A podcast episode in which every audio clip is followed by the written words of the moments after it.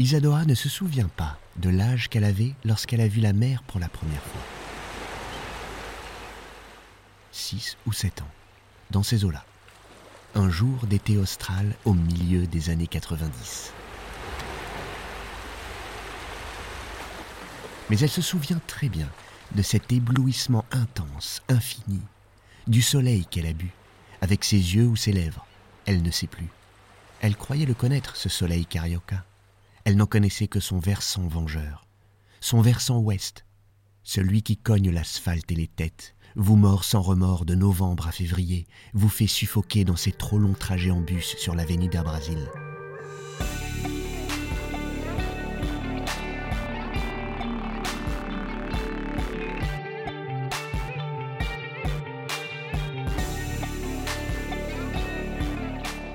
Nostalgie du futur, une fiction de Walid Ajar Rachedi.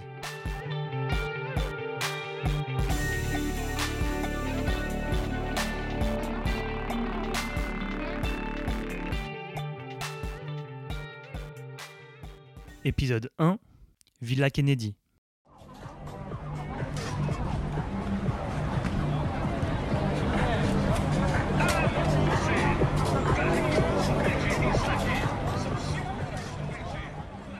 Son versant plus clément, son versant sud, elle le découvre ce jour-là.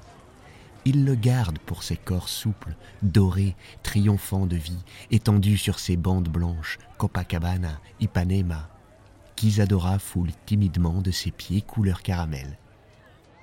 Est-ce que c'est du sucre? À la question, son père s'esclaffe d'un rire puissant. Presque aussi intense et infini que ce soleil qu'elle n'en finit plus de boire. Mais non, c'est du sable, Menia Princessa Precina. Le plus beau sable du monde, celui de notre merveilleuse ville de Rio de Janeiro. Sa bière Brahma sortie de la glacière, le voilà désormais l'homme le plus heureux du monde. S'autorise presque la nostalgie.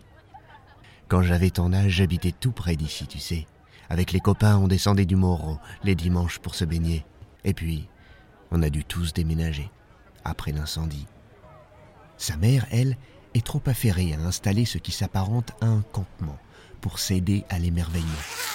Tant que dans ce territoire, elle n'aura pas délimité leur espace, que ses filles ne seront pas comme il faut, cheveux, maillot de bain, son de leur voix, rien ne doit trop se voir, rien ne doit dépasser, la mère se sentira malaisée, assiégée.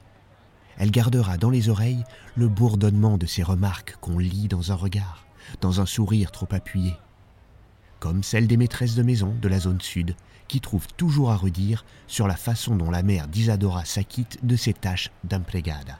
Sa sœur, Fabiana, sa fausse assurance d'adolescente bravage de la Villa Kennedy, domine la plage d'un seul regard, toise ceux pour qui être ici va de soi, freine sa mère dans ses ardeurs de conformité, tempère l'enthousiasme de son père sur un air de pop brésilienne qui flirte avec le funk de la favela.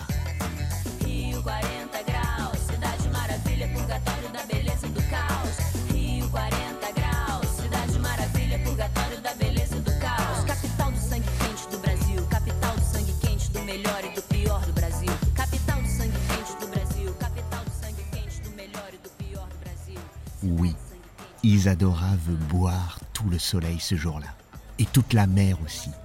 Ses parents en ont la frayeur de leur vie. Échappant un instant à leur surveillance, le chaos va l'emporter sur la beauté. Fabiana plonge sans douter, la repêche du fond des eaux, lui fait cracher tout le sel de la mer et de son innocence.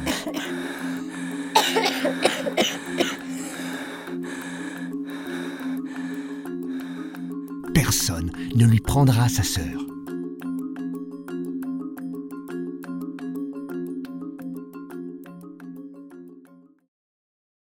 Avril 2009. Voilà longtemps qu'Isadora n'est plus une enfant. Elle vient d'avoir 21 ans. Mais aujourd'hui encore, elle voudrait boire tout le soleil du versant sud. Dernier jour de vestibulal, dernières épreuves d'admission pour cette université réputée de la zone sud. C'est l'occasion ou jamais.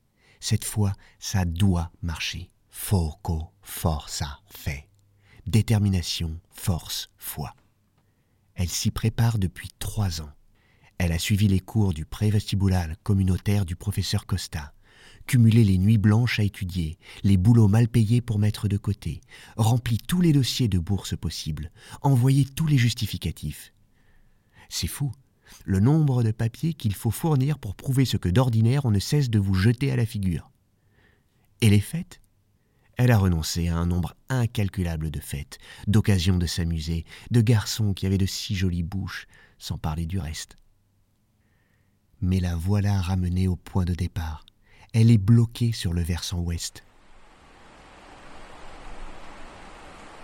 Hier, Rio a pleuré toutes les larmes de son corps. Des maisons se sont écroulées sur les collines de la zone ouest, de la zone nord. Certains ont tout perdu, leurs biens, la vie.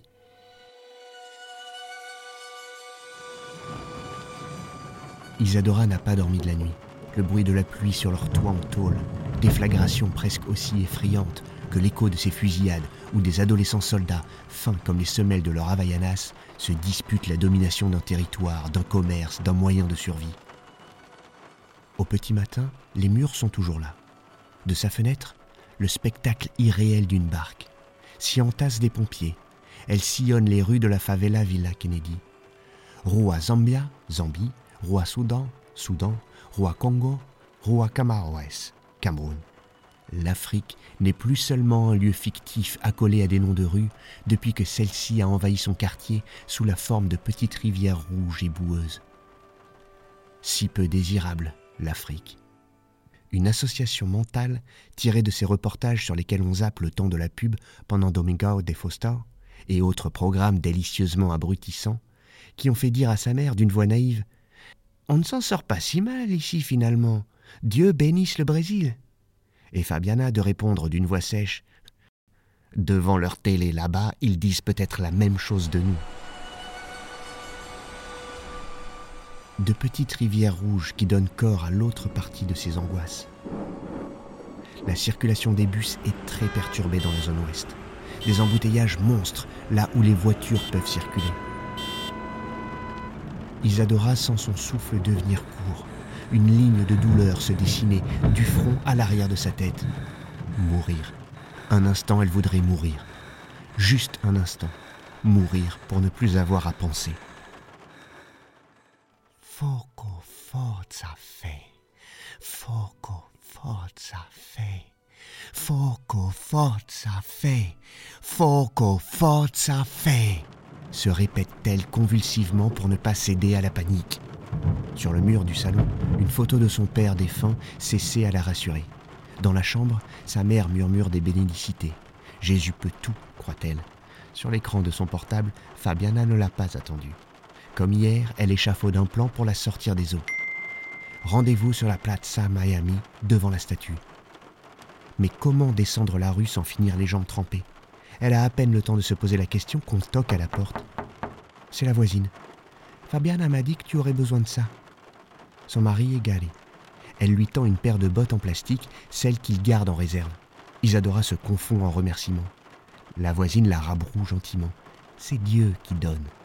Elle les enfile comme des échasses, parvient à descendre la rue sans chuter. En contrebas, une voix masculine persifle. Patricia Kennedy, quelle démarche Un vrai défilé Tu vas où là, comme ça? À la fac ou à la Fashion Week? Edison, qu'est-ce que tu fais là? Le jeune homme flanqué d'un maillot de football rouge et noir, flamengo forcément, un sourire aussi large que ses épaules, rétorque. À ton avis, c'est ta sœur et sa tête dure. Elle ne pouvait pas venir. Elle m'a réquisitionné. Et la camionnette de mon oncle avec. On dirait qu'elle n'a jamais entendu un non de sa vie, celle-là. La bonne humeur d'Edilson est communicative. Isadora sent son mal de tête se dissiper. Il se dirige vers le véhicule. Au centre de la place, derrière laquelle Edilson s'est garé, se dresse, sur un monticule de béton, au milieu d'un carré grillagé, la statue de la liberté, réplique de sa cousine new-yorkaise. Un enclos dans un enclos. Sa robe couverte de graffiti, elle a encore plus triste mine en ce jour de pluie. Isadora s'arrête un instant. Edilson, tapant un grand coup sur le grillage pour la sortir de sa rêverie, fait remarquer Goguenard. Ils ont mis des barreaux encore plus haut. Ils ont eu peur qu'elle s'enfuit elle aussi. Isadora a un sourire pour toute réponse. Elle repense à ce jour, il y a trois ans, où elle a fait le tour du quartier avec le professeur Costa et les autres élèves du pré-vestibular, comme si elle le découvrait pour la première fois. Le doctorant en histoire, à l'initiative du programme visant à aider les jeunes de la communauté à accéder à l'université, bien avant les politiques institutionnalisées par le gouvernement Lula, faisait un point d'honneur à raconter l'histoire du quartier. La légende disait que ce trentenaire, fils de domestique émigré du Nord-Est, avait appris à lire seul. Comme une sorte de Christophe Colomb qui aurait découvert un nouveau continent de la connaissance à la rame de ses seuls efforts. C'est Fabiana qui lui avait raconté cela du ton du conte. Le professeur était bien la seule personne dont sa sœur ait jamais parlé avec une telle dévotion une figure tutélaire qui avait inspiré à Fabiana sa vocation d'enseignante et ses divers engagements dans la communauté. Même Jésus n'avait pas le droit de telles faveurs. Sa mère s'en méfiait. Il ne croit en rien à part lui-même, disait-elle. Elle aurait préféré que son action soit chapeautée par la paroisse du pasteur Héraldo. Mais enfin, elle ne pouvait nier l'efficacité de ses méthodes. Fabiana était la première personne de la famille à être sortie diplômée de l'université. Dieu comprendrait. Devant la statue de la liberté, le professeur demanda aux étudiants s'ils savaient pourquoi leur quartier s'appelait Villa Kennedy. Silence dans l'assistance. Tout lieu a une histoire, ne pas savoir d'où l'on vient, c'est renoncer à la moitié de qui on est. Son exposé fut parsemé de ce genre de maximes dont Isadora se demanda si le professeur les avait inventées ou s'il les sortait d'un livre. Ainsi, elle apprit que leur quartier avait pris ce nom en hommage au président américain d'alors, John Fitzgerald Kennedy, décédé deux mois avant l'inauguration. Il a été assassiné dans sa voiture, commenta un des étudiants qui avait apparemment entendu parler de lui dans un film sur une belle blonde, une starlette. Dans le contexte de la guerre froide, après la révolution cubaine, son programme Alliance pour le progrès avait été lancé pour financer divers projets en Amérique latine avec pour objectif de freiner l'avancée du communisme. Au ton du professeur, Isadora ne sut pas dire s'il considérait cela comme une bonne ou une mauvaise chose. Enfin, ce qui est certain, c'est que le gouverneur de l'État, Carlos Lacerda, considéra l'opération comme un grand succès. 5509 logements disposant d'eau potable, d'électricité et d'un système d'égout, des rues, une place. Un vrai luxe, estima-t-il, pour les ex-habitants des favelas de la zone sud aux esprits chagrins qui arguaient que les habitants avaient été délogés de force et que la desserte des lieux, deux heures et demie de transport du centre-ville, risquerait de rendre difficile leur quotidien, le gouverneur rétorqua Ce n'est que le début. Demain, même les habitants de Leblon et Ipanema voudront habiter ici. Bientôt, promis, il y aurait un centre d'artisanat et de services communautaires, des exploitations agricoles, une usine textile, une boulangerie, des écoles, une crèche, des terrains de sport, un cinéma et même une piscine. À l'entendre, en ce 20 janvier 1964, c'était le carnaval avant l'heure. Dans l'euphorie ambiante, pour que l'hommage soit complet, le gouverneur songea à faire sculpter un buste du président américain Abraham Lincoln qu'il placerait sur la place centrale qu'on nommerait Praza Miami.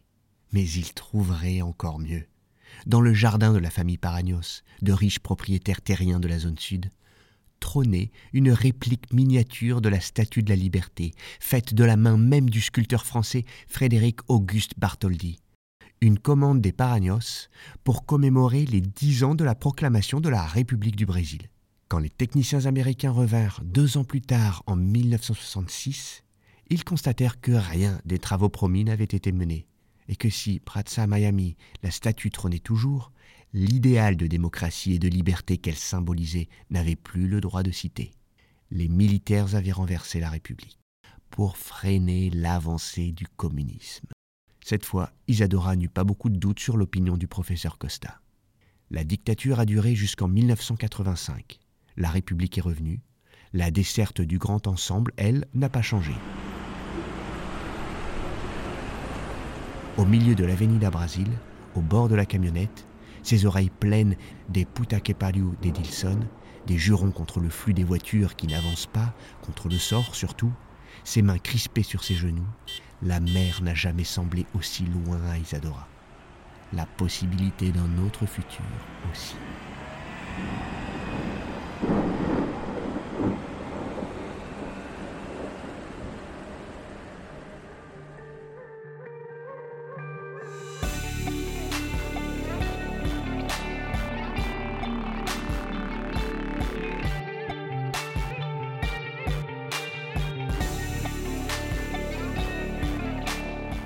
Une création sonore, friction.